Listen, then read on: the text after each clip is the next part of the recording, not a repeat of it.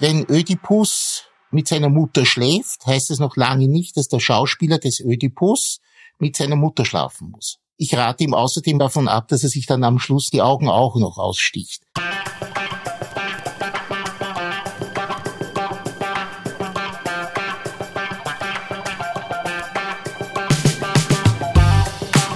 Herzlich willkommen bei Weitergedacht, der Podcast der WZ. Jede Woche präsentieren wir eine neue Geschichte, stellen eure Fragen und geben Einblicke in unser 320 Jahre altes Archiv.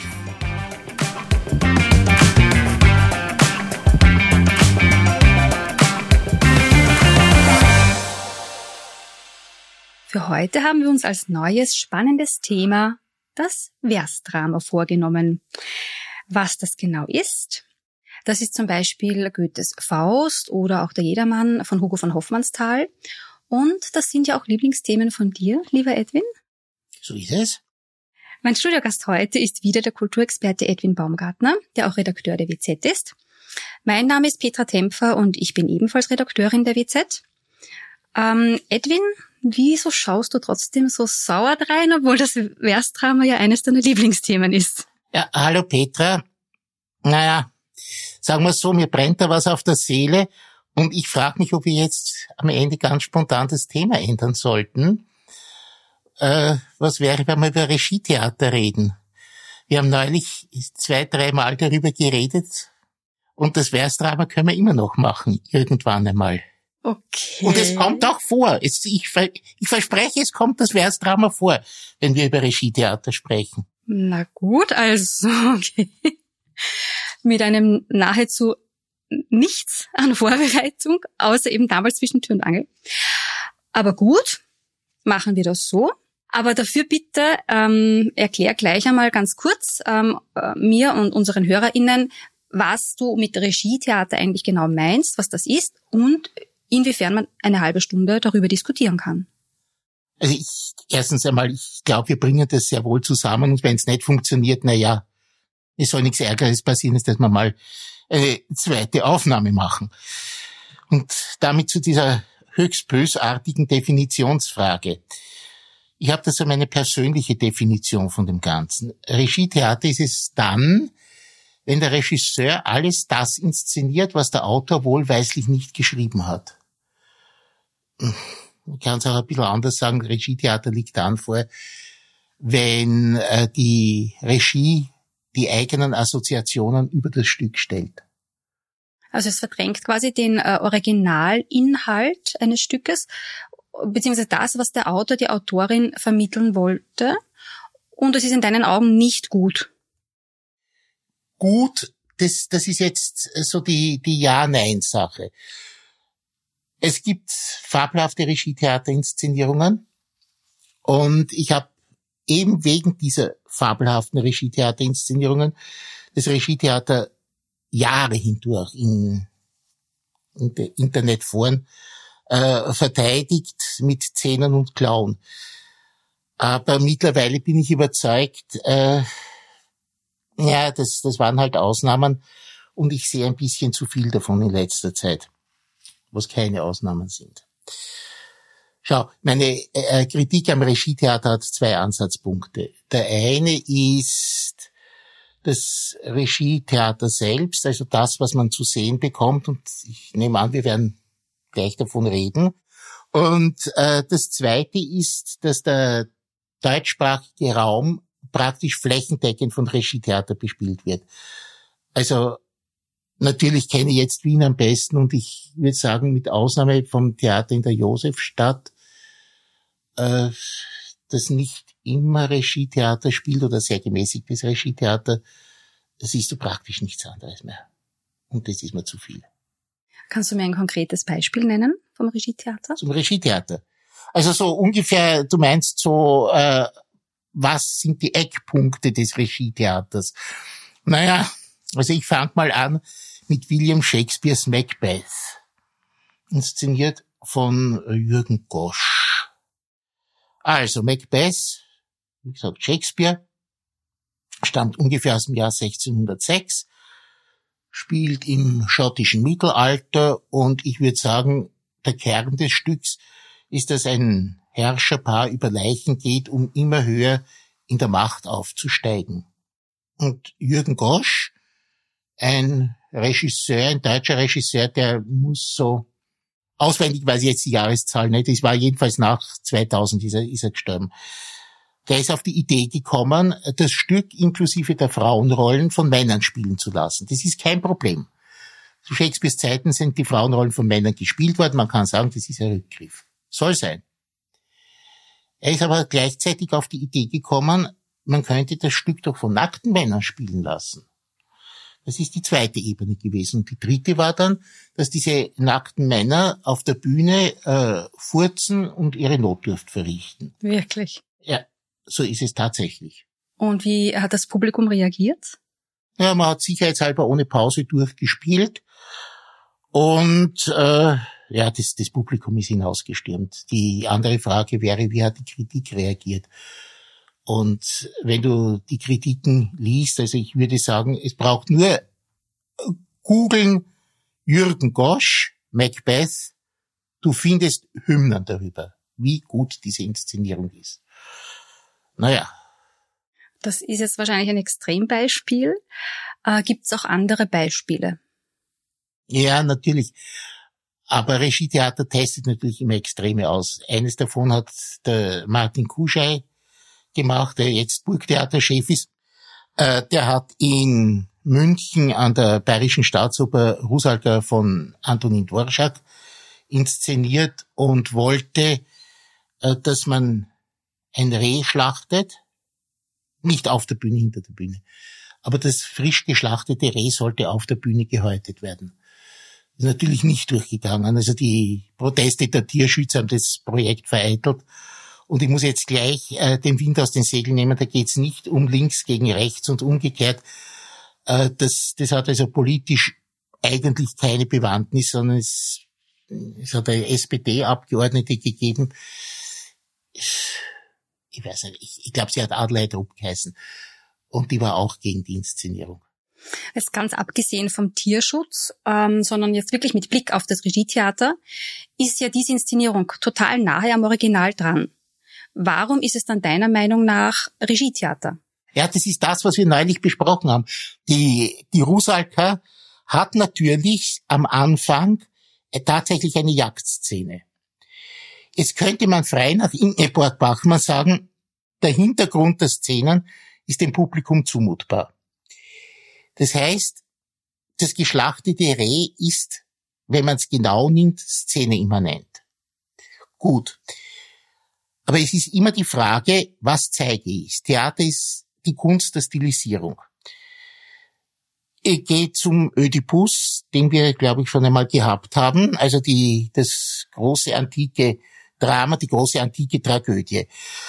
Äh, wenn Ödipus mit seiner Mutter schläft, heißt es noch lange nicht, dass der Schauspieler des Ödipus mit seiner Mutter schlafen muss. Ich rate ihm außerdem davon ab, dass er sich dann am Schluss die Augen auch noch aussticht. Also das wird eben gezeigt, aber man muss es nicht naturalistisch vorführen. Hat irgendeine von so brutalen Szenen einmal tatsächlich auf der Bühne stattgefunden? Also ich gebe jetzt Hörensagen wieder. Ich gebe zu, ich habe die Inszenierung nicht gesehen, aber ich kenne sie aus einer Schilderung äh, eines Kollegen, dem ich eigentlich glaube. Äh, in Mozarts Entführung aus dem Serail singt die Figur des Osmin, der so ein bisschen der Böse ist, die sogenannte Martern-Arie. Und in dieser Martern-Arie stellt er sich vor, was er mit seinen Gegnern machen könnte. Der Text lautet, ja, ich krame jetzt einmal in meinem Gedächtnis. Es fängt an, erst geköpft, dann gehangen, dann gespießt auf heiße Stangen, dann verbrannt, dann gebunden und getaucht, zuletzt geschunden. Du siehst Versdrama, beinahe. Äh, also das ist eine extrem witzige Stelle. Witzig, meinst du? Ja, es ist witzig. Beachte bitte die Reihenfolge, womit es anfängt. Zuerst köpfen, dann aufhängen. Wenn der Kopf ab ist, woran hänge ich den auf? Also das zeigt nur, wie, wie durcheinander der Osmin ist, wie sein Zorn, seine Rage völlig aus dem Konzept bringt. Er plappert irgendwas daher, reiht es aneinander, was er sich an, an grausamen Dingen aufreiht. Seine unbesonnene Raserei macht ihn zur komischen Figur. Und ein wackerer Regietheaterregisseur, dessen Namen ich gnadenhalber verschweige, hat es nicht kapiert, dass das in dem Moment zur komischen Figur mutiert und hat die gesamten gezeigten Martern und Todesarten auf der Bühne dargestellt, zwecks Ekel- und Schockeffekt. Also geht es beim Regietheater vor allem darum, zu schockieren? Nicht nur, aber natürlich auch. Es ist eine der Spielarten, dieses, dieses Schockieren, das Ausloten von Grenzen. Und jetzt muss ich dazu sagen, ich habe überhaupt nichts dagegen, wenn es dem Werk dient. Äh, das eigentliche Problem ist dann aber, wenn die wenn sich die Regie vom Stück emanzipiert, wenn die Regie mit dem Stück eigentlich dann nichts mehr zu tun hat oder von ihm völlig wegführt, in eine, in eine völlig andere Richtung geht.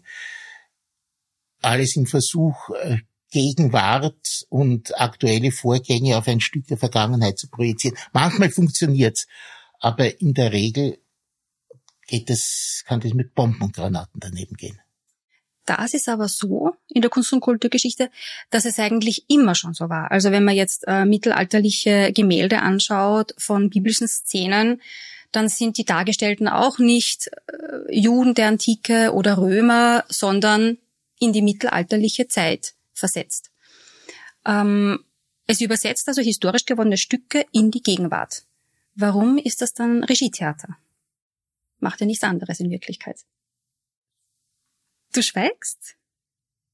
Naja, das ist jetzt die, die große Nachdenkpause, die wir dann eventuell rausschneiden. Oder wir lassen es drin, um zu zeigen, dass ich dich einmal sprachlos gemacht habe. ja, ich muss ja jetzt ehrlich sagen, mit dem Argument, auf das war ich nicht gefasst. Das ist, äh, du, jetzt hast du mich ein bisschen erwischt. Ähm, ich kann mich der, dem Argument nämlich nicht verschließen. Aber wenn ich jetzt ganz genau nachdenke, drehe ich das jetzt um und sage, das stützt meine These. Und zwar, ich will dir erklären, wieso es meine These stützt. Es geht um die Aussage eines Stücks. Wenn ein mittelalterlicher Künstler eine biblische Szene nicht in die biblische Zeit verlegt, sondern in seine eigene Zeit, dann bringt er diese Szene seinen Betrachtern, den Betrachterinnen des, äh, des Kunstwerks nahe. Das heißt, er transportiert den, nicht den Inhalt, aber den Gehalt der Szene. Und er erzählt dieselbe Geschichte und versetzt sie lediglich in eine andere Zeit.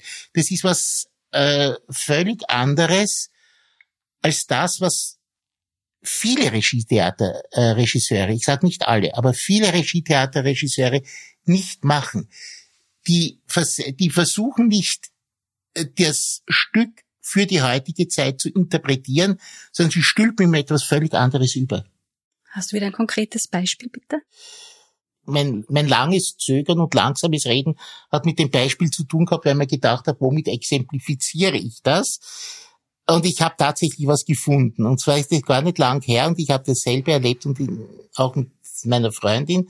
Und zwar ist es Amal und die nächtlichen Besucher. Das ist allerdings nicht Theater, es ist in dem Fall eine Oper, eine Weihnachtsoper, um genau zu sein, die der Italo-Amerikaner Giancarlo Menotti um 1950 komponiert hat. Es ist eine absichtlich einfache, man kann sagen naive Oper für Kinder und Menschen ohne besondere musikalische Vorbildung. Also ein Fall von Oper als Unterhaltung. Ja, ganz genau. Es ist nämlich eine Fernsehoper. Das ist eine, für das Weihnachtsprogramm äh, der NBC geschrieben. Es soll einfach sein, es soll simpel sein, es soll unterhaltend sein. Und äh, nur, bei uns ist das Stück nicht sehr bekannt, aber du würdest staunen, wie viele Produktionen in voller Länge, das ist ein circa einstündiges Stück. Und wenn du auf YouTube einsteigst und eingibst Amal and the Night Visitors, Giancarlo Menotti, äh, dann findest du unzählige Produktionen, die das Stück in voller Länge zeigen, in amerikanische Produktionen von Hochschulen, von Laiengruppen. Äh, also es ist, in den USA ist das Stück völlig präsent. Und es handelt sich darum, äh, also die, der Inhalt ist einfach ja, man könnte sagen, ein bisschen kitschig. Aber ich, ich erzähle nur, damit wir dann wissen, äh, wie das Regietheater ausschaut und was, was es daraus gemacht hat. Der Amal ist ein Bub, der ein verkrüppeltes Bein hat und an einer Krücke geht. Er lebt bei seiner verwitweten und verarmten Mutter und eines Nachts kommen die heiligen drei Könige und bieten um Quartier. Die Mutter gewährt es ihnen, aber sie kann nicht widerstehen, dass sie den Königen das Gold, das sie dem Jesuskind mitbringen wollen, in der Nacht klaut. Und sie wird dabei ertappt die Könige sind empört und sagen, um Gottes Willen, wie, wie kannst du das, das Jesuskind bestehlen? Grad du, die eine Arme ist, und der Jesus wird seinerzeit dann der König der Armen werden. Und die schildern das so intensiv, dass der Amal ganz begeistert ist, der, dieser verkrüppelte Bub, und sagt, äh, jetzt will ich dem Jesuskind auch was schenken. Der hat nichts anderes als seine Krücke.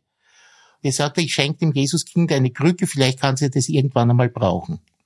Und in dem Moment kann er gehen, ist geheilt.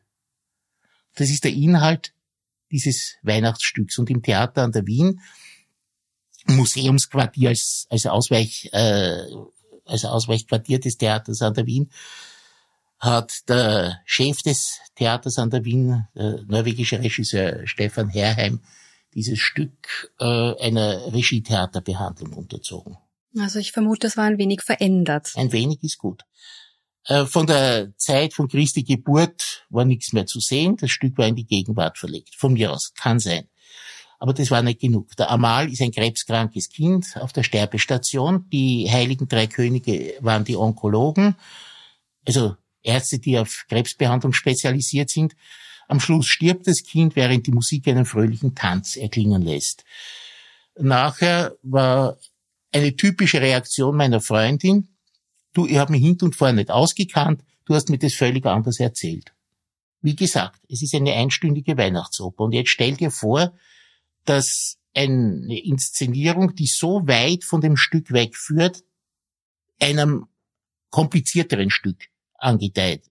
Also, ich sage jetzt einmal Musiktheater, Ring des Nibelungen von Richard Wagner mit vier Opern, die zusammenhängen. Oder Sprechtheater, Goethes Faust, Versdrama. Ich erinnere dich, wir sind beim Versdrama. Also Goethes Faust ist also ein Paradebeispiel, wo du, wo du natürlich Regietheateransätze hast. Und man ist bei solchen Inszenierungen bist du verloren, äh, wenn du das Stück nicht gut kennst. Und du bist aber auch verloren, wenn du das Stück kennst. Aber gerade dann, denke ich mir, könnte es ja auch spannend sein, wenn eine Reibefläche entsteht, so zwischen Inszenierung und Stück. Ja, aber erinnere dich, was ich dir das letzte Mal gesagt habe, wie du mir dieses Argument gebracht hast zwischen Tür und Angel. Ich habe dir gesagt, Reibefläche ja, Flächenbrand nein. Ich finde, dass du, um ein Stück auf die, auf die Bühne zu bringen, du kannst es modernisieren. Ich meine, der Faust muss nicht unbedingt als Wunderheiler des 16. Jahrhunderts auf der Bühne stehen, damit man weiß, was der Goethe meint. Und wenn der Mephisto von einer Frau gespielt wird, was heute oft gemacht wird, bringt es eine, eine gewisse Spannung hinein, weil natürlich auch äh, sexuelle Spannung hineinkommt. Aber wenn man, wie es der, der Regisseur Jürgen Gosch getan hat, ein Stück völlig umbaut, etwas völlig anderes auf die Bühne stellt, dann frage ich mich, was, wie das funktionieren soll. Also frei nach, nach Jürgen Gosch könnte ich jetzt sagen, ich spiele den Faust ausschließlich mit nackten Frauen oder vielleicht auch mit nackten Männern und die masturbieren dann auf der Bühne. Ich frage mich dann immer, ist das zielführend? Ist das, äh, bringt das für das Stück was? Und ich fürchte, es ist nicht nur, dass man etwas sieht, was man nicht erwartet zu sehen, sondern ich fürchte, es gehen auch Menschen dem Theater verloren, wenn nur solche Inszenierungen zu sehen sind.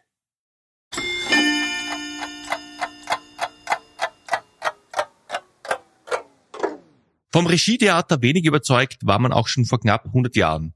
Am 24. Juni 1930 schrieb die Wiener Zeitung über den dritten internationalen Schauspielkongress in Wien. Die letzten Jahre brachten der Genossenschaft deutscher Bühnenangehöriger neue und schwere Aufgaben.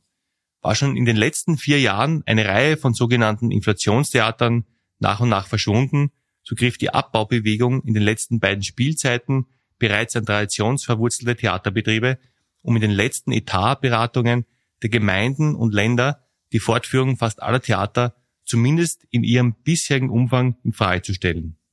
Die Genossenschaft deutscher Bühnenangehöriger bewies in fruchtbarer praktischer Arbeit, dass in erster Linie eine nachweisliche Unwirtschaftlichkeit in der Betriebsführung der Regietheater gesteuert werden müsse, bevor man zu anderen Maßnahmen schreitet. Wäre es in deinen Augen vielleicht sinnvoll, wenn man ähm, Goethes Faust in der Schule zum Beispiel zum Anlass nimmt, dass man den Schülerinnen und Schülern gleich einmal die unterschiedlichen Möglichkeiten des Regietheaters näher bringt? Ja, das wäre eine der Möglichkeiten. Allerdings fällt mir jetzt ein, äh, ich, ich weiß von einer Mittelschullehrerin für Deutsch, die gerade den Faust durchgenommen haben, dass sie ihren Schülerinnen und Schülern in der Pause der Burgtheateraufführung des Faust äh, gesagt hat, sie sollen nach Hause gehen, denn das ist nicht Goethes Stück, sondern das ist die Inszenierung, äh, in dem Fall auch von Martin Kuschei, und hat mit dem, was sie in der Schule lernen und lernen sollen, eigentlich nichts mehr zu tun. Im konkreten Fall, also der, der Martin Kuschei hat eine Festung Europa auf die Bühne gestellt. Er hat, äh, die Walburg ist auch ein reiner Rave-Event. Und das, was mich persönlich am meisten gestört hat, das ist gut, da kann jeder andere Meinung sein, er hat die bekannten Zitate herausgestrichen. Also habe nun ach war nicht drinnen. Das ist des Pudels Kern war nicht drinnen. Das war natürlich gegen das Bildungsbürgertum gerichtet. Nur es ist, ich habe es problematisch gefunden. Und dann hat das ein Kritiker dann geschrieben, so ungefähr der neue Burgtheaterdirektor, der war damals gerade gerade neu im Amt, der neue Burgtheaterdirektor wirft ja so ungefähr die die Seiten des Reklamtextes mit Gelächter in die Luft, so ungefähr war das. Und wenn ich so eine eine Kritik dann lese, dann kriege ich den Eindruck, äh, der Autor schreibt endlich einer, der den Mut hat, den den blöden Goethe zu verklopfen. Und naja, und das, das Stück zu ruinieren. Also für mich ist das kein richtiger Ansatz. Ja, aber warum passiert das dann eigentlich? Ist das, äh, weil die RegisseurInnen ihre eigene Botschaft mit dieser Inszenierung vermitteln wollen? Ja, das ist sicherlich, also ich unterstelle den Regietheaterregisseuren Überzeugungstat. Ich glaube nicht, dass sie nur auf auf Skandal machen aus sind. Aber es ist natürlich auch ein Spiel mit der Aufregung um Aufführungen. Also ich habe jetzt auch einige Bilder im Kopf von all den Geschichten, die du erzählt hast. Gibt es in deinen Augen auch positive Beispiele eines Regietheaters? Ja, wenn alles zusammenpasst. Und zwar, wenn die Ideen des Regisseurs mit dem Grundgedanken des Autors übereinstimmen. Also, ich, ich bringe jetzt ein Beispiel. Wenn im, im Text, in der Regieanweisung, also in, in dem Teil des Textes, der nicht gesprochen wird, so in dem drinnen steht, was man auf der Bühne sieht. Wenn da drinnen steht, äh, auf der linken Seite steht eine Eiche, dann habe ich nichts dagegen, wenn die Eiche rechts steht. Ich habe auch nichts dagegen, wenn die Eiche ganz gestrichen ist. Und wenn, äh, ja, der, der Bühnenbildner, der Regisseur möge damit tun, was er mag, aber der, der Grundgedanke des Stücks möge erhalten bleiben. Wenn die Eiche kein Grundgedanke ist, dann kann man sie streichen. Wenn sie ein Grundgedanke ist, dann habe ich Probleme damit, wenn man sie streicht. Also eine Eiche wird nie ein, Grundgedanke sein, seien wir uns ehrlich. Aber mir fällt gerade ein, ähm, wie komme ich auf Eiche? Weil mir die ganze Zeit im Kopf herumspuckt, äh, der Patrice Chéreau Bühnenbildner, sein Bühnenbildner in Bayreuth war Richard Petitcy. Ähm, mit äh, Wagners Ring des Nibelungen bin schon wieder beim Musiktheater gelandet. Äh, ich versuche es kurz zu machen. Das war damals äh, 1976, das ist immer so im Gedächtnis, weil es äh, zum 100, zur 100-Jahr-Feier von Wagners Ring war, 1876 fertiggestellt. 1976 war dann diese Jubiläumsaufführung. Und da sollte was Besonderes entstehen. Und die beiden haben den Ring modernisiert. Äh, Gott Wotan war ein Kapitalist, ungefähr Alfred Krupp aus der, aus der berühmten Stahldynastie. Den Zwerg Mime hat der, der bei Wagner eine komische, eine unangenehm komische Figur ist, hat Giraud als Zerrbild eines Juden gedeutet, und zwar so, wie man dem Antisemiten Wagner eine Judenkarikatur zutrauen könnte. Siegfried war ein kompletter Trottel, der ahnungslos durch die Geschichte stürmt und sinnlos Verwirrung anrichtet. Äh, es war ein ungeheurer Skandal. Am Anfang. Am Schluss waren, ich glaube, eine Stunde lang hat man Bravo geschrieben, wenn man es das letzte Mal gezeigt hat. Ähm, ich halte diese Inszenierung für aufregend, für klug. Ich habe sie damals schon für aufregend und klug gehalten. Äh, und zwar warum? Weil Wagner eine Parabel über Gier geschrieben hat. Und diese Gier hat der Charot wie kaum ein anderer auf die Bühne gebracht. Es geht um Gier, es geht um die Unmöglichkeit, äh, Liebe im Sinne nicht, nicht von sexueller Liebe, sondern von einfach von Zuneigung, von, von Menschenliebe, von Menschenfreundlichkeit, äh, mit Macht und mit Gewalt zu verbinden. Und niemand hat es, also für mich nach wie vor, niemand hat es so prägnant auf die Bühne gebracht, äh, wie Patrice Chéreau eben in diesem Fall. Aber man kann jetzt sagen, ja, das ist die marxistische Perspektive gewesen. Ja, okay, was die marxistische Perspektive regt mir nicht auf. Es hat gepasst, es hat funktioniert. Und ganz ehrlich, der Wagners Ring des Nibelungen hat was Antikapitalistisches. Dass der Wagner selber in Seidenkleidern mit Parfum äh, in seiner Villa gesessen ist, wollen wir jetzt weiter nicht ausführen. Okay, aber wenn der beim Autor, Komponisten, geheilte Bub Amal in der Regie an Krebs stirbt, dann ist dadurch nichts erklärt und ich kann eigentlich auch den Inhalt nicht mehr erzählen. Das, das ist dann mein Problem. Ich will dir eine Frage stellen. Persönliche Präferenz.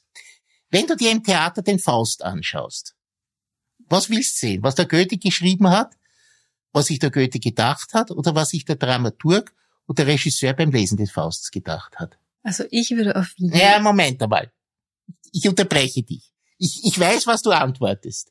Aber ich war gemein. Und ich entschuldige mich bei dir und ich entschuldige mich bei allen Hörerinnen und Hörern. Äh, fuhr Edwin Baumgarten und sowas macht man nicht. Und ich habe es doch gemacht und ich gebe zu, ich habe es mit Genuss gemacht.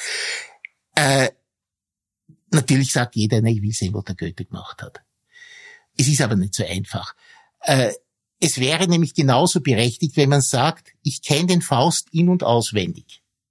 Und ich habe das so oft gelesen, vielleicht auch so oft gesehen, vielleicht auch äh, es, es gibt eine Inszenierung, äh, die man sich auf YouTube anschauen kann. Ich, ich glaube zumindest ist auf YouTube.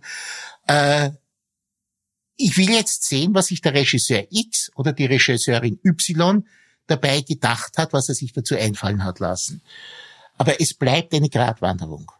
Und wie gesagt, allein schon beim Erzählen des Inhalts, hm, ich, ich, weißt, ich, ich frage mich manchmal, ob es nicht gescheiter wäre, wenn man im, im Programmheft nicht den Inhalt abdruckt, wie ihn der Autor geschrieben hat, sondern den Inhalt, wie ihn der Regisseur auf die Bühne stellt. Vielleicht wäre das eine Hilfe manchmal. Wirkt sich diese neue Entwicklung des Regietheaters darauf aus, wie neue Stücke geschrieben werden? Auch, auch. Das ist auch ein Aspekt, äh, warum ich unglücklich bin über dieses, wie ich immer wieder sage, flächendeckende Regietheater. Äh, es sind im Sprechtheater sind zwei Unarten eingerissen. Eine davon ist, man spielt Inszenierungen ohne Stück. Wie soll das funktionieren?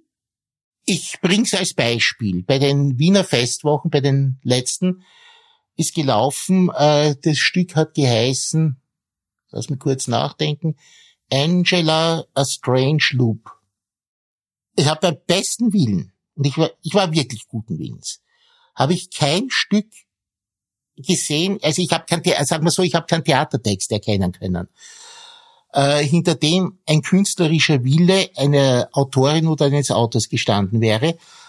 Ich habe eine atemberaubende szenische Darstellung gesehen. Also ich habe selten etwas gesehen, was mich, wo ich wirklich im, im Sitz nach hinten, ach, sagenhaft. Aber äh, es, es war für mich kein Stück. Und äh, das Programmheft, wenn man sich ins, äh, wenn man dann das Programmheft äh, aufgeschlagen hat, dann hat man gelesen, dass äh, Susanne Kennedy und Markus Selg zuständig waren. Ich versuche das jetzt zusammenzustoppeln für Konzept, Text und Regie. Äh, die Susanne Kennedy ist eine hervorragende Regisseurin. Der Markus Selg ist ein hervorragender Digitalkünstler. Na, ich frage mich, wo war die Hand des Schriftstellers? Und die, die habe ich nicht gespürt. Mein, ich, ich will den beiden jetzt um Gottes Willen nicht eine, eine schlechte Kritik nachschießen, nachdem das Stück in Wien sowieso nicht mehr zu sehen ist. Aber ich nenne das nur als Beispiel dafür, dass man ein szenisches Konzept entwickelt, das dann inszeniert wird. Und das Schauen ist der Trumpf und der Text ist nur noch eine Funktion des Schauens, eine Funktion der Regie, eine Funktion des Dargestellten. Und ich sage immer, das ist der finale Triumph des Regietheaters. Es werden keine Stücke mehr inszeniert, sondern man skriptet Inszenierungen. Vielleicht passiert das aber auch alles deshalb, weil sich ja auch das Publikum ändert man möchte halt unterhalten werden auf der Bühne. Es ist ja alles Angebot und Nachfrage. Vielleicht würden manche im Publikum gehen bei einer konservativen Faust-Inszenierung, weil sie ihnen zu langweilig ist. Bei splitternackten Menschen auf der Bühne tun sie es nicht. Natürlich, weil, weil eine gewisse Sensationslust dabei ist, sagen wir uns doch ehrlich. Äh, und sei es nur darum, ich, weil ich auf diese berühmte Inszenierung von Jürgen Gosch zurückkomme, dass ich mich frage, wann verrichtet der Nächste seine Notdurft. Na gut. Äh, natürlich ist, ist, ist, hat das was Prickelndes, das gebe ich schon zu. Und wir müssen, eines muss ganz klar sein. Theater im luftleeren Raum geht nicht. Es braucht immer etwas, das den Zuschauer ins Theater hineinzieht. Und wenn das Publikum ins Theater hineingeht, auf diese Weise, dann ist alles berechtigt. Dazu stehe ich. Äh, mir wäre es halt nur so viel lieber, wenn das Publikum wegen einem Stück hineinginge, als wegen einer Inszenierung, die mit dem Stück nichts zu tun hat. Danke, Ed. Das ist ein schönes Schlusswort. Wir sind am Ende unserer Folge angekommen. Ähm, danke für alle deine Inputs zum Regietheater, für all diese Bilder im Kopf, mit denen wir jetzt nach Hause gehen. Dankeschön. Die drei Dinge der heutigen Folge, die sich mir sofort eingeprägt haben, sind, man kann Stücke über die Regie massiv und in alle Richtungen verändern, die Kernaussage sollte aber zu erkennen sein. Dann Reibeflächen zwischen Inszenierung und Stück sind okay, solange sie nicht überhand nehmen. Und der Trend geht in die Richtung, die Regie über alles zu stellen. Also nur noch zu inszenieren, ohne dass es ein Stück dazu gibt. Die Links äh, zu den YouTube-Videos, einzelnen Inszenierungen findet ihr wie immer in den Show Notes. Danke euch HörerInnen fürs Zuhören und fürs Dranbleiben. Bis zum nächsten Mal.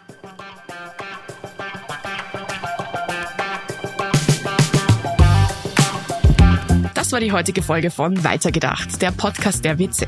Wenn sie euch gefallen hat, folgt uns auf Instagram oder TikTok und schaut auf unserer Website wz.at vorbei.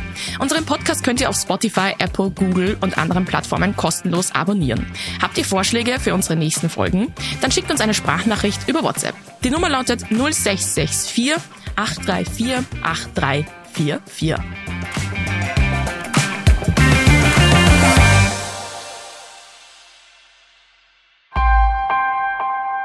Missing Link